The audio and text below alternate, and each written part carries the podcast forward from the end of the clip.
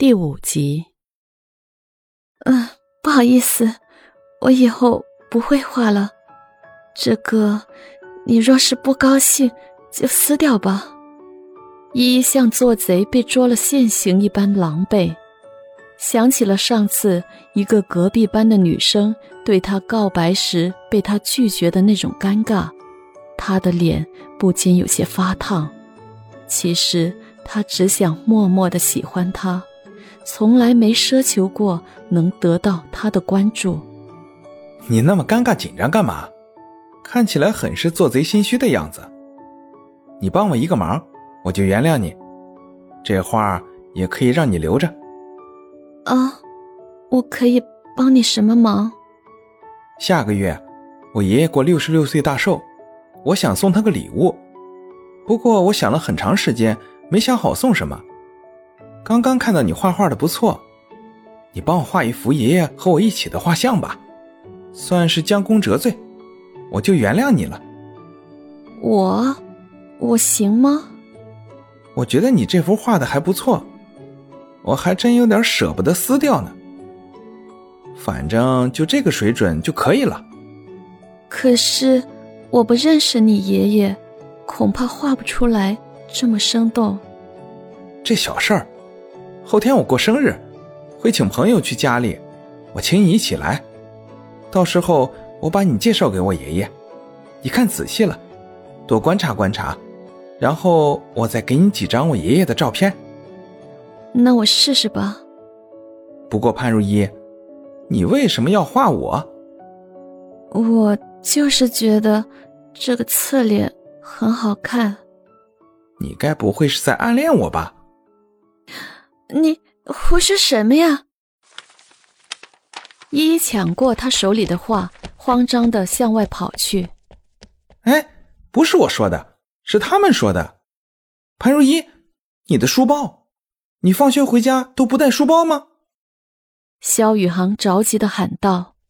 潘如一只能硬着头皮跑回来，拿起书包，就以更快的速度跑出了教室。看着他娇小的背影。萧宇航在后面有些玩味的笑了起来。两天后刚好是周六，学校只有半天的课。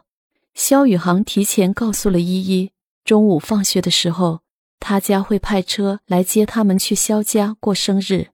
依依也提前告诉了家里的人。到中午下课了，其他的同学都回家了，只有几个平日和萧宇航走得很近的男同学。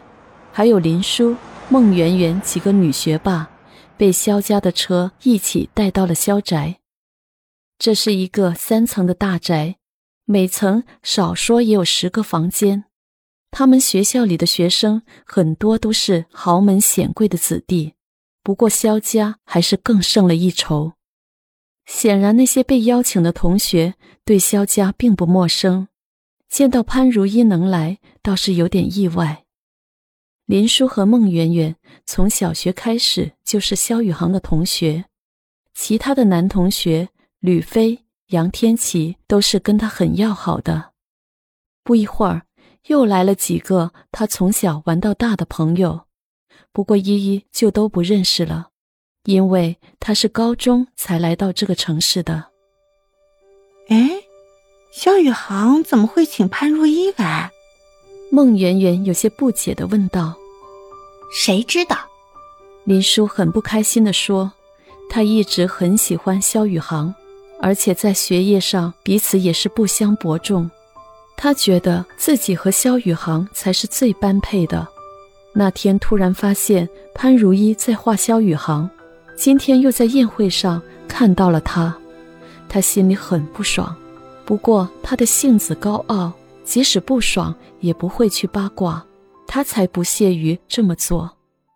潘如意，你画的那么好，什么时候给我也画一张？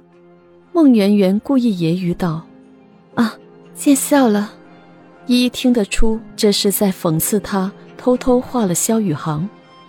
萧家是什么人家？是省城最大的企业家，传了两代了，现在的家资啊。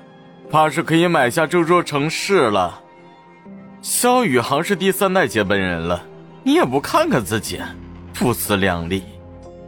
另一个男同学吴欢故意奚落道：“依依觉得有点窘迫，他从来没想那么多，也不知道萧家究竟有多富有，他只是心里喜欢。”于是他不再说话。潘如一是我请来的，就是我的客人，你们不可以这么和他说话。他和你们没什么不同，都是我的客人。吴欢，你向他道歉。